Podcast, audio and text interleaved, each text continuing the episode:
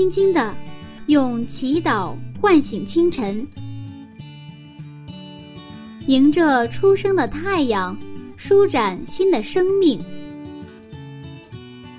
清晨的翅膀，翱翔上帝智慧的天空。每一个第一时间，我们和你一起从新出发。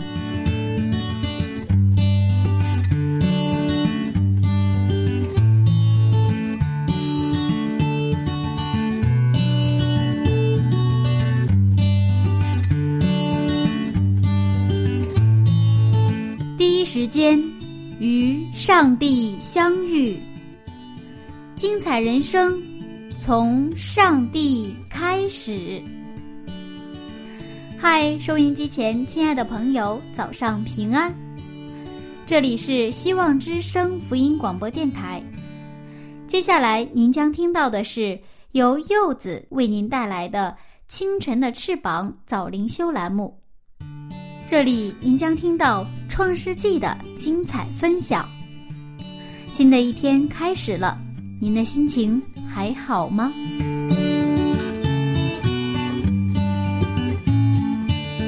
可以说，生活在今天的我们都是有身份的人。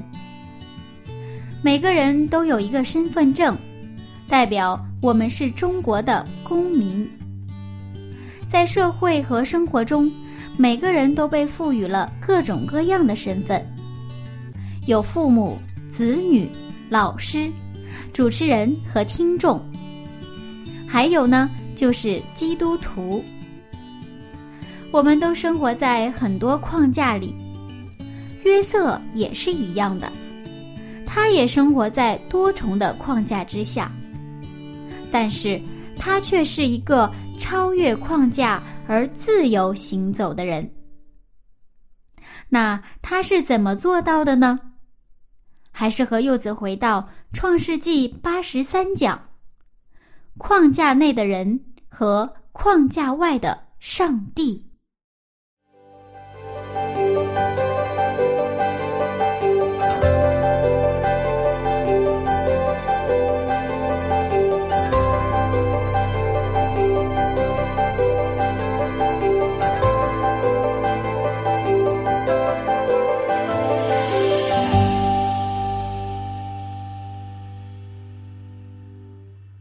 最近我们都在讲这个约瑟啊，真的是一个特别让人羡慕而且佩服的人。是的，他是一个个传奇，传奇，他是一个传奇。嗯，是一个传奇。嗯，那今天我们要分享什么样的内容呢？啊，今天我们是以框架内的人和框架外的上帝啊这样的一个主题来分享。嗯，我们在上一个分享当中，我们看到。约瑟在一生当中有六个梦，对吧？嗯，啊，六个梦贯穿着约瑟的这个整个人生，啊，那么这个过程当中，那么他经历了可以说我们难以想象的那些苦难，嗯，他经过了这个苦难的学校之后呢，他终于呢，他就来到法老的面前，是吧？嗯，那么这个十三年的风风雨雨。艰难险阻之后，突然一个早晨，他成了埃及的总理大臣。我们看一看这具体的经文，《创世纪》四十一章的三十八节。《创世纪》四十一章三十八节，法老对臣仆说：“像这样的人，有上帝的灵在他里头，我们岂能找得着呢？”他给他解梦，给那个法老解梦。嗯。然后呢，并提出一个经济政策，是吧？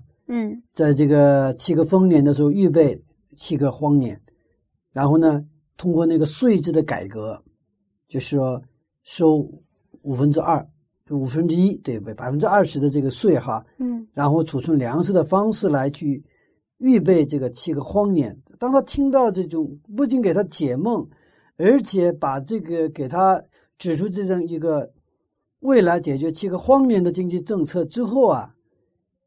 法老他就有这么一个表述了，有上帝的灵在他里头，嗯，他可不是普通的人，是吧？嗯，我们到打着灯笼都找不到，是啊。然后呢，我们接着看第四十节，看怎么说哈。四十节，你可以掌管我的家，我的民都必听从你的话，唯独在宝座上，我比你大。嗯，就等于让他去做什么？管理整个的埃及。他可以说，他就是法老之下，万民之上。他这个，呃，我觉得这个好像变化有点太快了，是吧？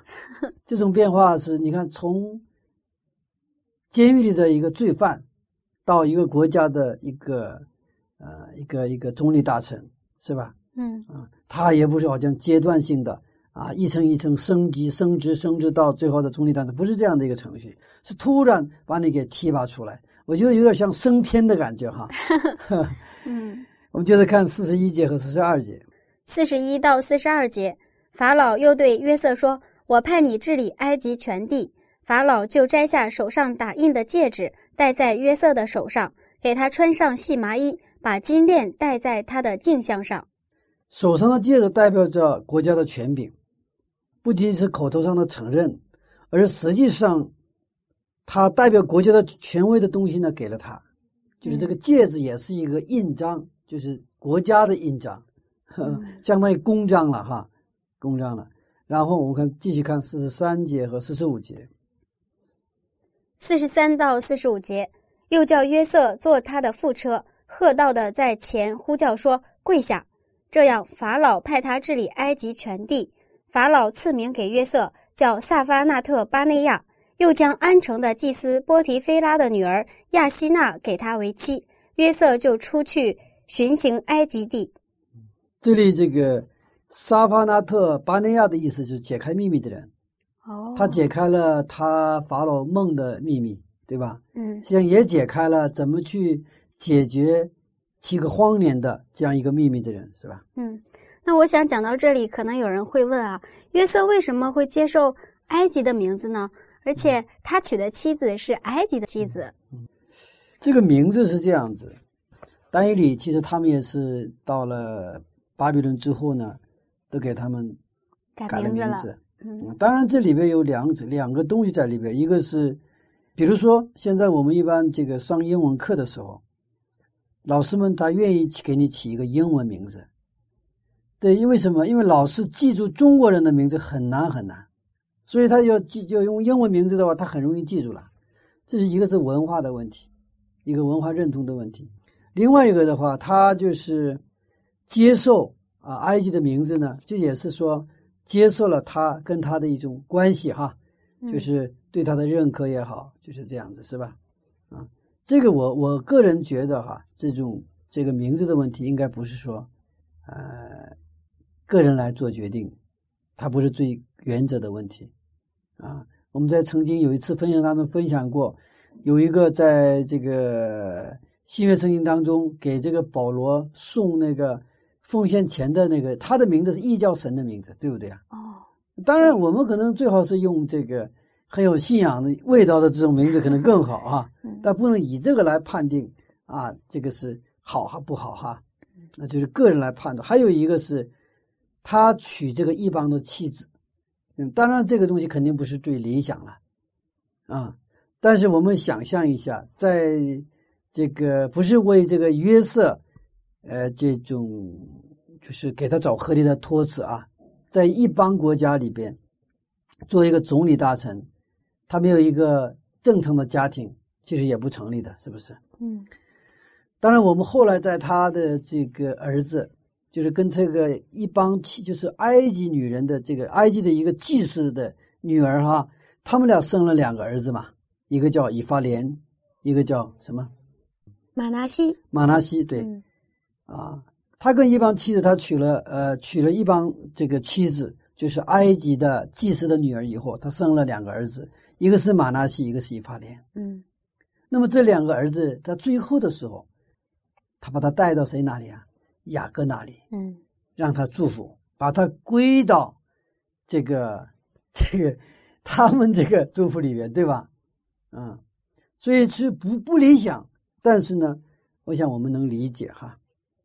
俺们回到原来的话题了嗯啊！骤然间，约瑟的整个生活发生了彻底的改变，从监狱的罪犯一下子成了国家的总理，而且国王亲自给他代表国家权威的戒指给他改名，就给他娶妻子。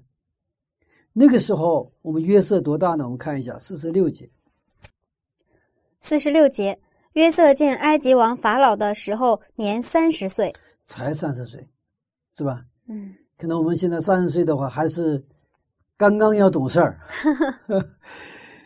啊，约瑟的故事我们非常熟悉，从奴隶到总理。嗯嗯，我们可以看到一个框架内的人和框架外的上帝这样的一个他的人生经历当中的一个结构哈。嗯，什么叫框架内的人和框架外的上帝呢？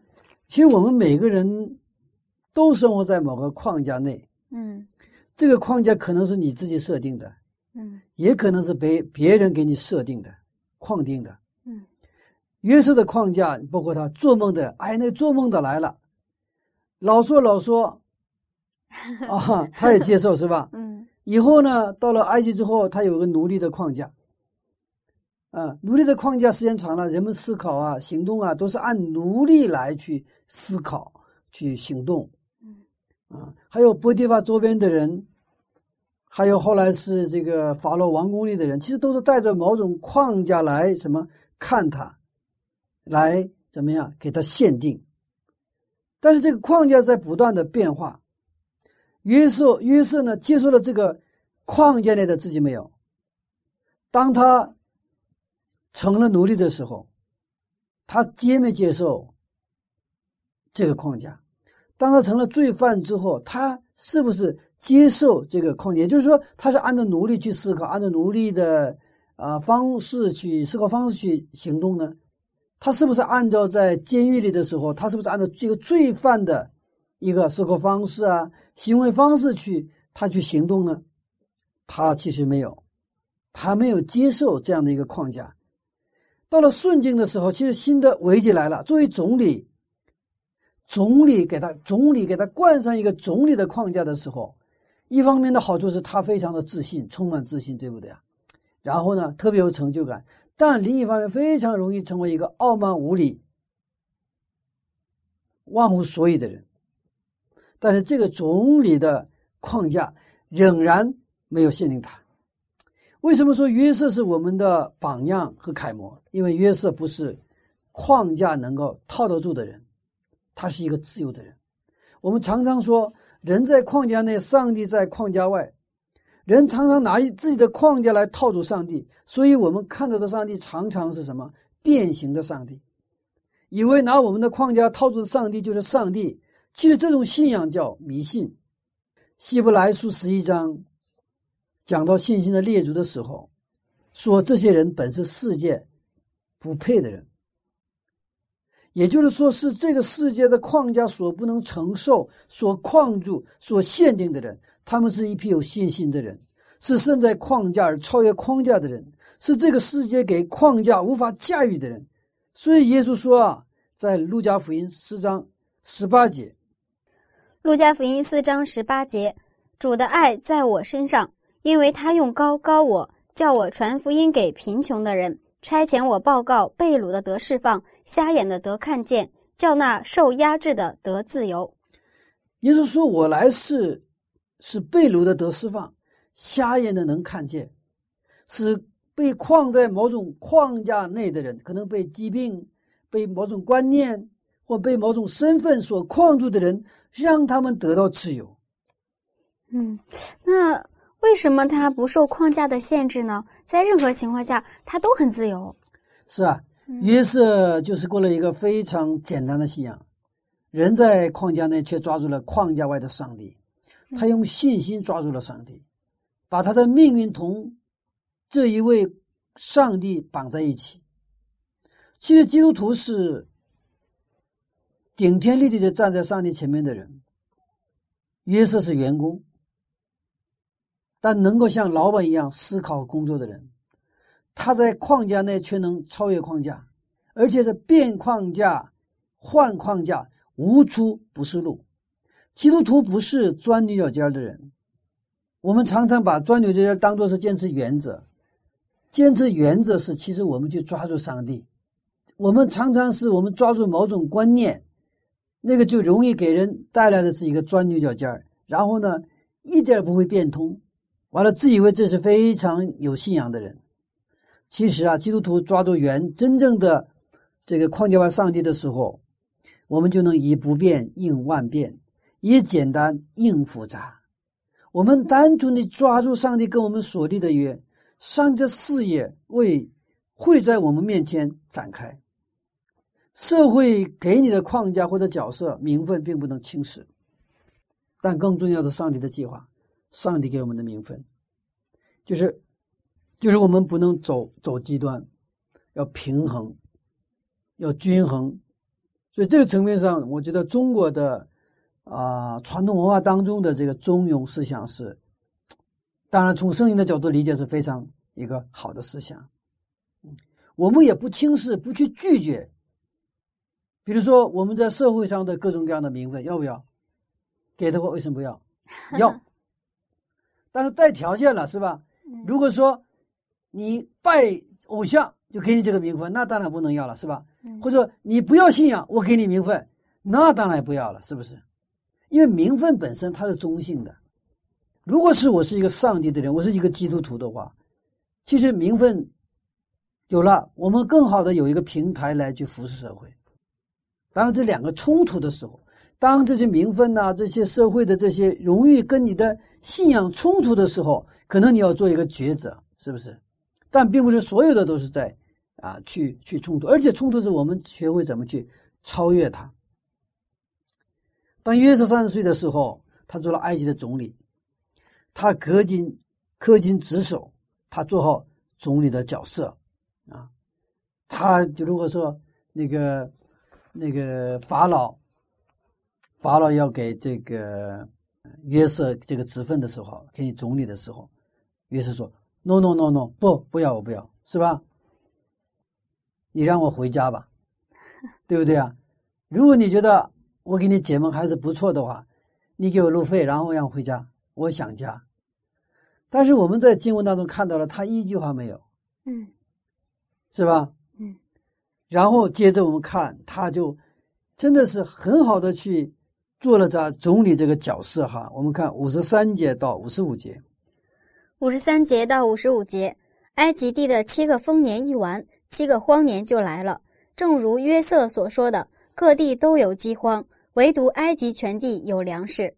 及至埃及全地有了饥荒，众民向法老哀求粮食。法老对他们说：“你们往约瑟那里去。”凡他所说的，你们都要做。嗯，七个丰年一完，七个荒年就来了。这个时候，各地都没有粮食，中东一带都没有粮食，只唯独什么地方有，就是这个埃及有。然后他们就到找到埃及，是吧？然后呢，找到这个约瑟。我们继续看五十六节和五十七节。五十六到五十七节，当时饥荒遍满天下。约瑟开了各处的仓，跳粮给埃及人。在埃及地饥荒甚大，各地的人都往埃及去，到约瑟那里籴粮，因为天下的饥荒甚大。上帝给他的预言呢，果然应验了。嗯，这个时候法老也完全的信任约瑟，就像伯提法信任约瑟一样。约瑟到每个地方，主人都非常信任他。大家不要小看这个问题。约瑟就是一个作为上帝的人，作为一个真正信靠上帝的人，用上帝赐给他的智慧治理这个国家，救了很多人的生命，包括这个周边国家的人，因而他荣耀了上帝的名。嗯，在这个故事当中，我们看到了约瑟的辉煌，这些对于约瑟来说是不是荣耀呢？是不是可以傲慢无礼、居功自傲呢？我们看一段《先知与先祖》当中对这个的描述：约瑟从监牢里一出来，就升任埃及全地的宰相。这固然是一个崇高的地位，但也有不少的困难和危险。人立在高处是不能没有危险的。正如暴风刮起的时候，山谷中的小花浅草平安无事，而山上的大树却连根拔起。照样，那些在平凡的生活中能保持正直的人。或许要因属世的成功和尊荣的试探而被拖下深坑，但是约瑟的品格，无论在顺境或逆境之下，都是一样经得起考验的。无论是站在法老的朝廷中，或是在囚犯的监狱里，他是一贯的显示了对上帝的忠诚。哇，真正的信仰是经得起考验的。嗯约瑟是就这样一个忠心的人。不过有意思的是，在希伯来书十一章在记录约瑟的那个记录的经文，也就是总结评价这个约瑟的时候，嗯并没有记录约瑟的辉煌，反而记录了让我们觉得有一点儿啊有点不可思议的一段经文。我们看一下希伯来书十一章二十二节。希伯来书十一章二十二节，约瑟因着信，临终的时候提到以色列族将来要出埃及，并为自己的骸骨留下遗命。哦，是很有意思啊。是的，是的，为什么他没有记载他的成功，而是提到他的遗言呢？是啊。其实希伯来书的话，可以说他在十一章的话，他记录了从亚伯拉罕开始的这新兴的先祖们的啊，真的他们的一生当中，嗯，就挑出了一个就记录了，对不对？是，有的人是可能他都就只只记录了名字，没有记录他做了什么。嗯那么按理来说，在约约瑟的一生当中，真的值得一记。要我们来记录他的话，那肯定记录了他如何克服逆境，取得成功的，对吧？嗯如何他抵御了这个祖母的诱惑，嗯如何从一个罪犯成了一个这个一个国家的总理大臣，嗯是不是？我们会记录这样的一些丰功伟绩，但是圣经却没有记录这些，而只记录了他在临终的时候对子女说：“我死了以后，骨头不能留在埃及，要把我带回上帝的应许之地。”嗯虽然我们看到他在逆境当中的成就，但是圣经视为更大价值的是上帝的约，上帝的那个关于真的他们的应许之地哈，呃，去建立上帝国度的这样的一个约。其实这也是约瑟的核心价值观。这就是约瑟人在框架内，却超然于框架外的一种价值观。所以约瑟死的时候留下的遗言是什么？虽然我在这个埃及，我奋斗过，我成功过，但这里不是我的家乡。我只是这个地方的客旅，我的家乡在迦南地上帝的应许之地。你们不要在这里，在埃及这个地方，给我建金字塔，也不要给我修纪念碑。你们要把我带回上帝的应许之地。也就是说，约瑟最关心的事情，他在留言的回顾一生的时候，他不并不炫耀他过去的什么辉煌啊、成功啊，啊，不，并不是。他最关心的是上帝跟他所立的约。他最向往的地方是什么？就是应许之地。这个是他，也就是影响、带动他一生的，就是核心的东西。嗯，对吧？人要死的时候，去说出来什么话，可以说他是一个什么样的一个一人生，也可以看到他是一个什么样的人格。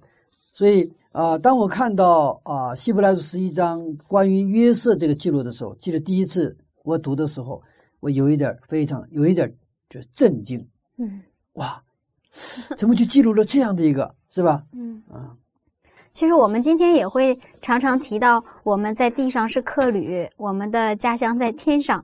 但是说心里话，我自己很少会盼望回到那个天家。为什么会有这样的状态呢？关键是我们现在这个尝到主恩的滋味儿少了。哦，嗯，我们可能在你看，我们到了成人之后，我们夜深人静的时候，我们想起谁呢？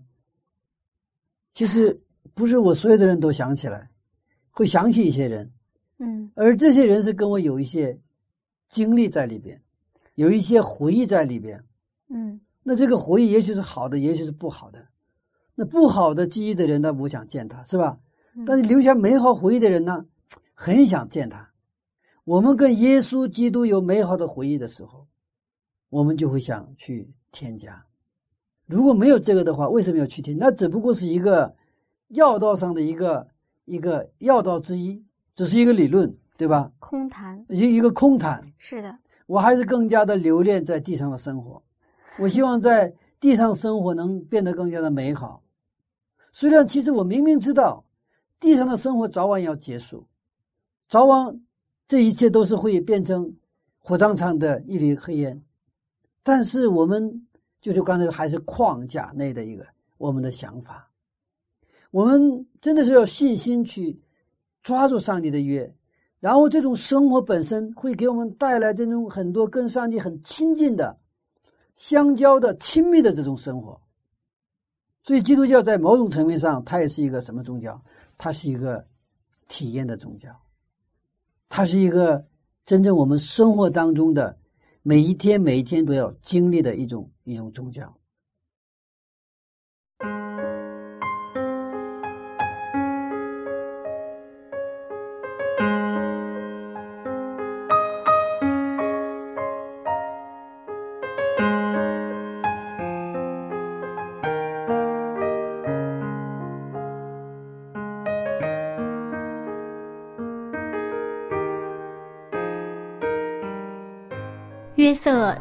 生命中真实的经历了上帝的带领，他与上帝有美好的亲密的经历和交往，的确令人非常羡慕。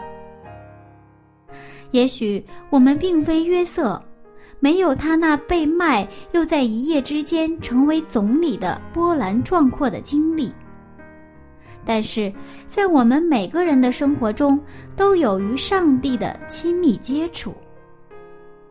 亲爱的听众朋友，您还记得上一次上帝对您的带领吗？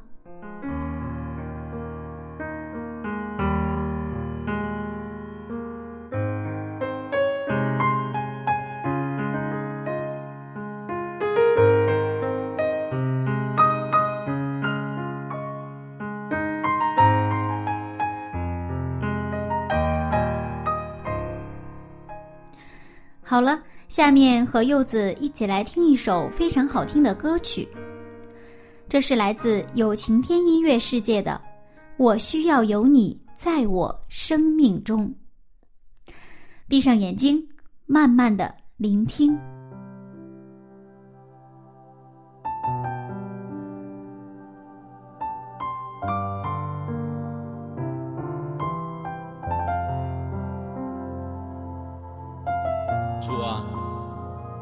你鉴察我，唯有你认识我。我需要你在我的生命当中，成为我的力量，成为我的引导。主，求你保守我的心，我的意念，使我能够遵行你旨意。我愿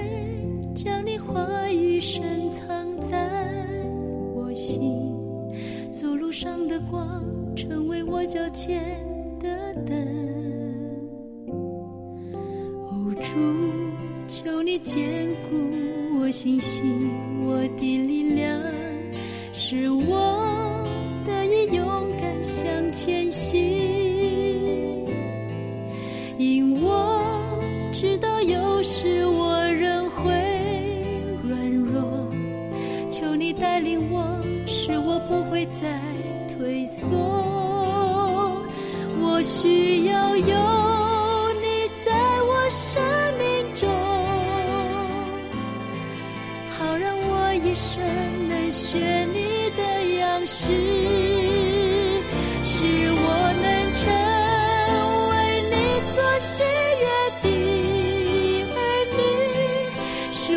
生命能够彰显你。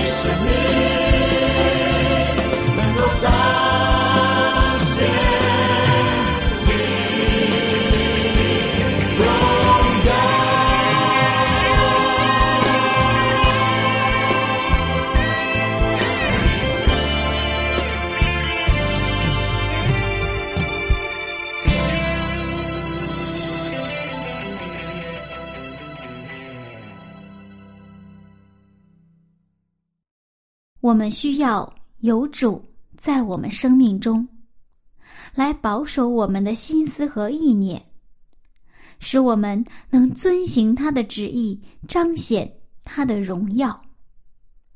亲爱的听众朋友，欢迎和柚子继续回到《创世纪》的分享当中。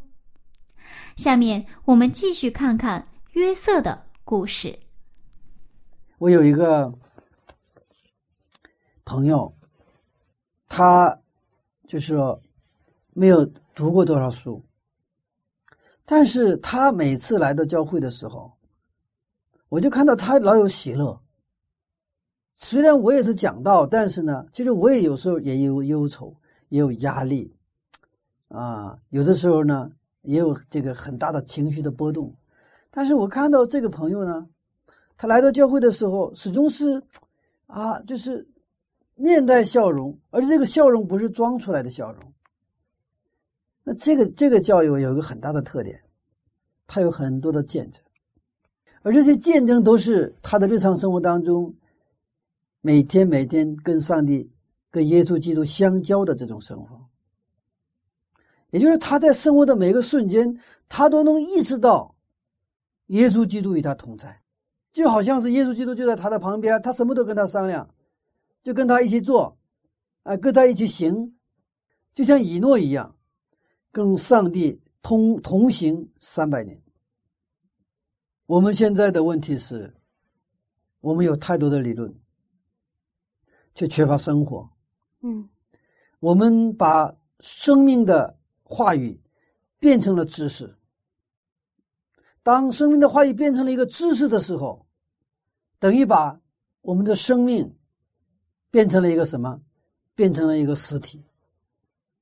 所以现在我们有一个变革，或者说我们有一个改革需要的，就是重新让什么圣灵灵格，使我们已经变成像石骨一样的我们的这些这些这些灵命，让它重新恢复生命。这以西结看到的那个幻象，就是那个海一个谷，那个一个山谷全是骸骨，对吧？嗯。但后来上帝的话语临到的时候，圣灵临到的时候，那些骸骨全起来了。哦，原来是耶和华的军队。其实重要的是，不是我们看到的现实，而重要的是什么？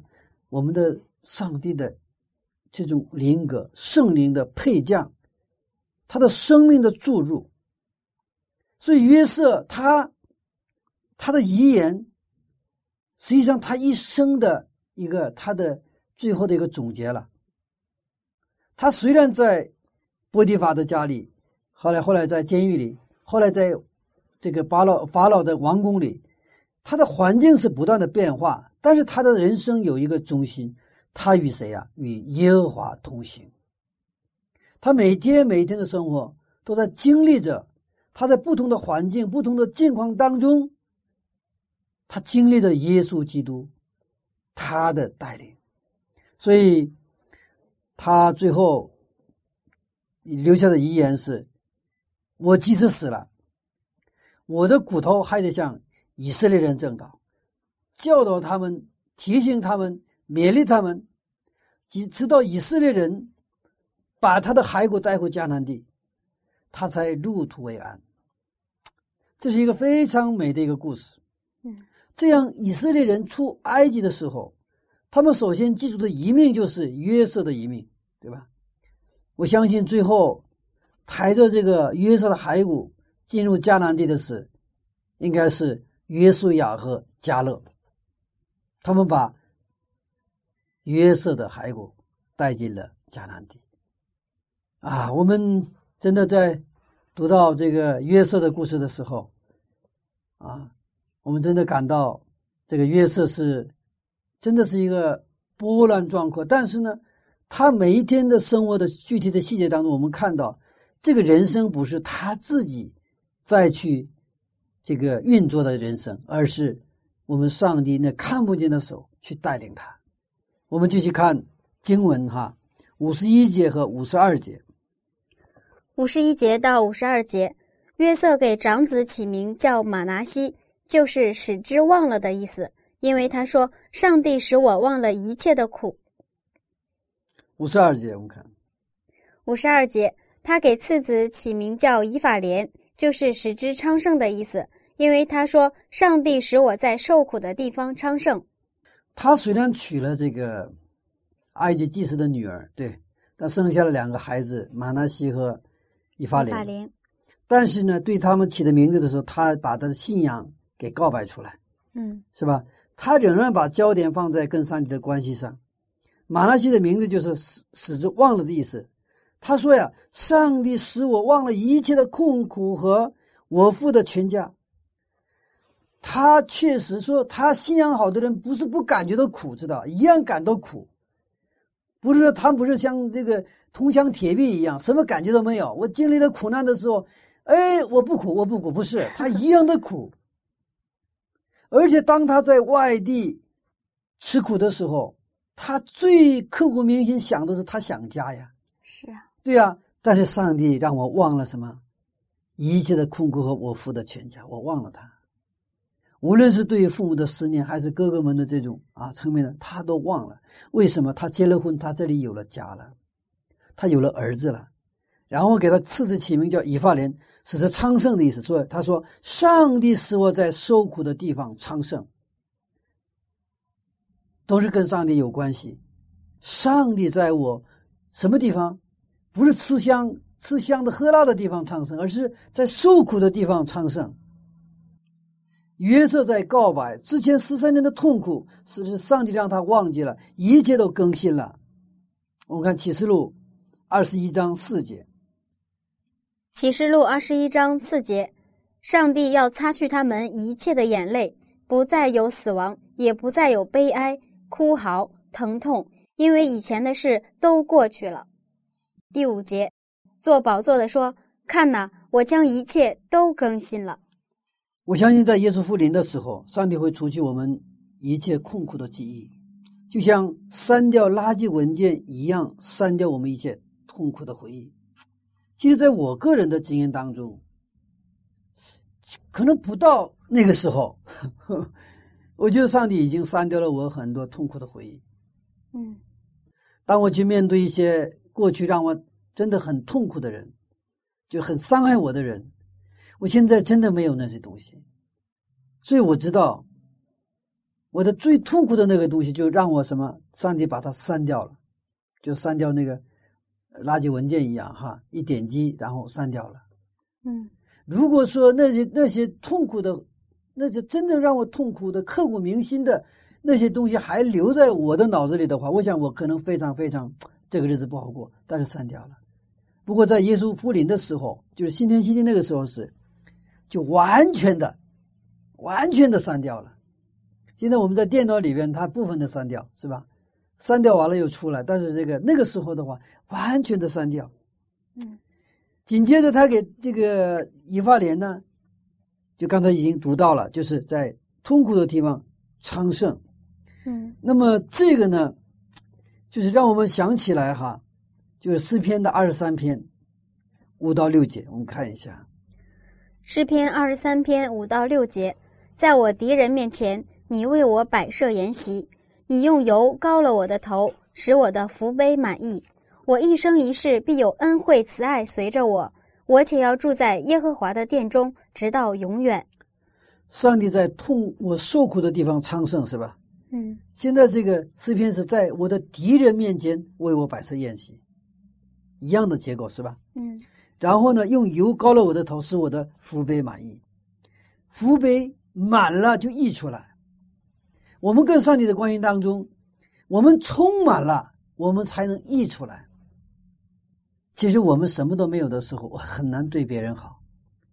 我心里充满喜乐了，对不对啊？嗯我们把喜乐能够分享给别人，对不对啊？嗯然后我们心里一点喜乐都没有，我要强作欢笑，啊，不是不能做哈，但是这个东西有时候让我们都觉得我们脸脸上的肌肉都变形。嗯这个上帝啊，就是约瑟的上帝，也是大卫的上帝，也是我们的上帝。阿门。那么这个上帝今天依然在我们面前摆设宴席，在我们受苦的地方，在我们的逆境当中，在我们很多挑战和问题当中，他依然让我们昌盛。这是我我们所信的上帝。我们可能面对一些问题挑战的时候，我们可能没有信心的话，想不到什么昌盛，是吧？嗯我们脑子里所有的神经都集中在哪里呀、那些麻烦的事情，那些棘手的事情。但是，在我们祷告的时候，上帝能够让我们放下。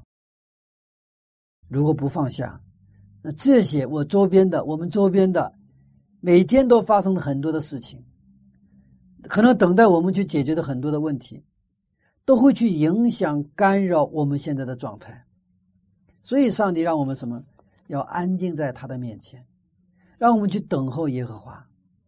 等候耶和华，并不意味着我们什么都不做，而是积极的预备，积极的什么？我们集中在上帝身上。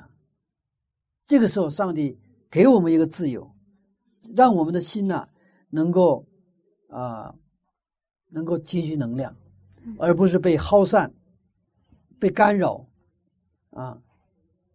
这个时候，我们可能有限的能量，我们能够用到最佳的一个地方。好，我们看约瑟和这个最后看一下哈，约瑟和耶稣啊，他有很多相似的地方。约瑟预表着那位要来的耶稣基督。有人统计过，在约瑟的一生、约瑟的生活当中，有六十个地方跟耶稣很相像。我今天整理其中的七种，我们来一起分享一下哈，一共有七种。看第一个，约瑟接受父亲之命，派遣到哥哥们那里去看他们平安不平安。嗯，耶稣呢，接受天父的使命到地上百姓那里，都是被派遣，是吧？嗯我们看第二点，约瑟受到哥哥们的不公正待遇，受逼迫，甚至被卖掉。那么耶稣呢？耶稣也被他的百姓所拒绝，被犹大卖掉。嗯我们看第三点，约瑟被扔扔进坑里，坑里没有水；耶稣被扔进死亡的阴府。嗯第四点，约瑟从监狱里来到埃及帝国的法老面前。耶稣十字架，耶稣在十字架复活之后，升天到天父的面前。法老王给约瑟埃及所有的权柄，代表戴上代表国家权柄的那个戒指。那么天父呢，给耶稣所有天上地下的权柄。在那个马太福音二十八章最后派门徒们去传福音的时候，天上地下的所有的权柄都给了我，对吧？我拿着这个权柄，现在跟你们说，你们要去，你使万民做我的门徒。我们看第六点，约瑟当总理的时候是三十岁，耶稣开始传道生涯的时候也是三十岁，嗯所以三十岁其实不是一个小年龄哈。三十岁的时候能够做很多的事情。其实孔子的这个理想，人生理想也是三十而立，而立，对吧？三十而立的话，立志、立业、立家，哈哈，嗯，所以其实我觉得最重要是什么？我最起码三岁的时候，我们能够立志，我们要知道这一生我要做什么，我的使命是什么。那样的话，从三岁开始往后的人生就会越走越宽，越走越有价值。嗯，但我们有的时候三十岁的时候，可能二十岁就立志了，然后当三岁的时候呢，已经上智了，然后过的日子就是浑浑噩噩、随波逐流的生活，嗯。不知道我从哪里来，往哪儿去，不再想起过去那种豪言壮语，那种曾经的梦想都没有了，那就是跟变成了一个小市民。不是说我们重视于日常的生活不是不好，也很重要。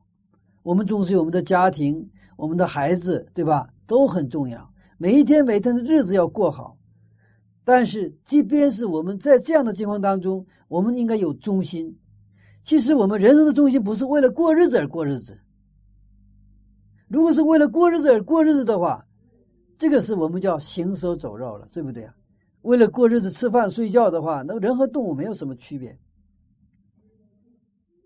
上帝既然来到世，让我们世上，上帝有他的目的，有他的计划，有他的使命在我们的身上，啊，所以说三十岁，啊，真的为我们三十岁的青年人，我们要祷告，因为三十岁的时候，能够他们都能立下一个为上帝献身的这样的一个一个一个志向。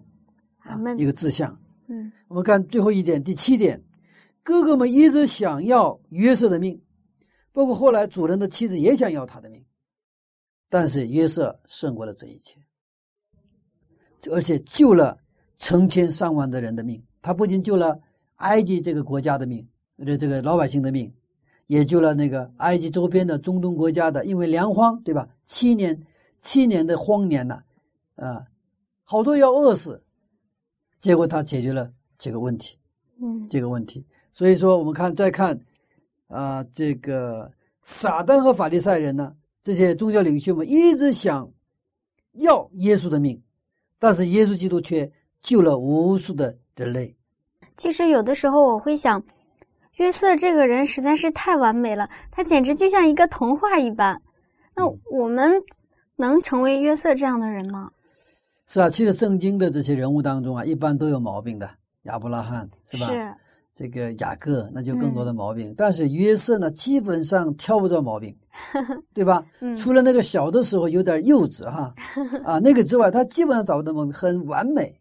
嗯而他的环境、他的经历呢，都是在都在天天破坏他的完美，是吧？但是他没有被破坏，他没有被变形，而这些吹打、熬炼的这些东西呢，只能让他变得什么更加的什么精致，更加的完美，是不是？嗯啊，越来越完美。其实这个是我们看到的一个上帝的创造。约瑟也是跟我们一样性情的人，约瑟的人生，我们一样可以走。当我们真正在约瑟的人生当中发现他的一生所追寻的核心价值，他一生所抓住的那个框架外的上帝，他能够自由的行走在他的主人前边，监狱里边所有的犯人去这个犯人面前，还是在王宫里边，在法老和大臣们的面前，他成为真正自由的。为什么？因为他是有忠心，他抓他知道框架外的上帝，他是有紧密联系的人。所以在我们的实际生活当中，上帝真的希望也相信我们能够像约瑟一样去生活。我们在约瑟的生活当中，我们看到的是他是以上帝的旨意为自己旨意的人，以上帝的使命为自己使命的人。所以上帝能够在约瑟身上完全成就他的计划。嗯，今天我们的上帝依然愿意把他的使命交给我们，依然把他的梦想交给我们，依然在我们的生活当中每一天每一天像约瑟一样，真正是有中心的、有目标的，而这些目标不是自己的目标，是我们上帝目标的人。这样的时候，真的，一切的环境的那些元素，一切架在我们身上的那些框架，我们人生当中各种各样的羁绊和各种各样套住我们的，无论是软的硬的，这些并不能去框住我们，它更不能框住我们去爱上帝的心。即便是我们遭到了损失，遭到了挫折，我们遭到了甚至不幸，但是都不能去框住我们去追寻真理、追寻上帝的我们的心。嗯，这样的时候，我们知道什么叫救赎。框架外的上帝把我们从框架内提拔出来，这就是救赎。愿上帝帮助我们，让我们真的像约瑟一样，我们最后，最后我们留下遗言的时候，我们的遗言依然是什么？依然是跟约瑟一样的遗言。阿门。哇，这个约瑟真的是太令人佩服了。虽然他被框架框住，但是他的思想并不在框架里头。是啊，这就是人的尊严，也是上帝所创造的真正人的一个有这个威严和尊严的人的一个一个一个状况，也是我们今天基督徒应该有的啊那样的一个状态。阿门，太令人羡慕了。好，谢谢牧师的分享。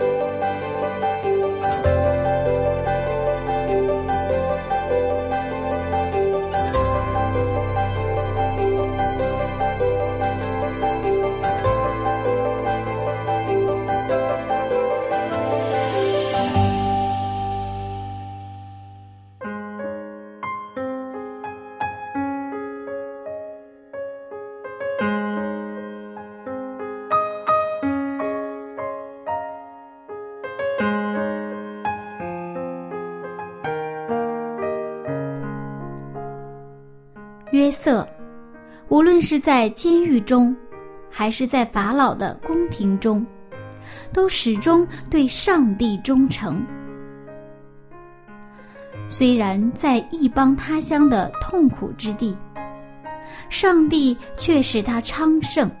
正在收听的亲爱的朋友，您现在所在的地方，或许并非您喜欢而所愿意的。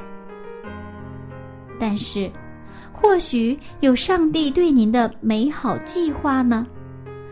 但愿我们无论在哪里，都能够成为那里的祝福。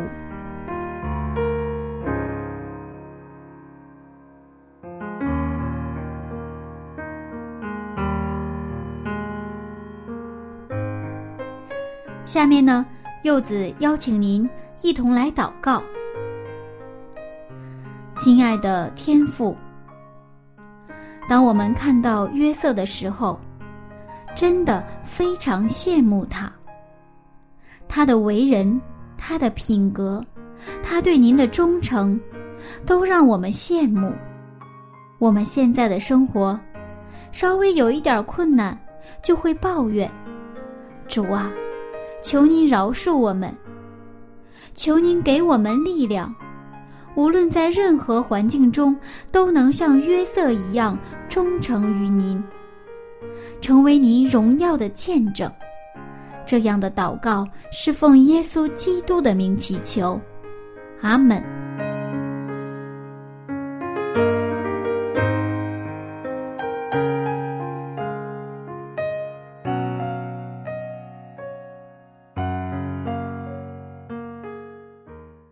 各位听众朋友，我是柚子。今天我的节目马上就要结束了，那这个早晨您有收获吗？如果您觉得我们的节目对您有帮助，不要忘了邀请您的朋友一起来听哦。那下次分享我们再见了，拜拜。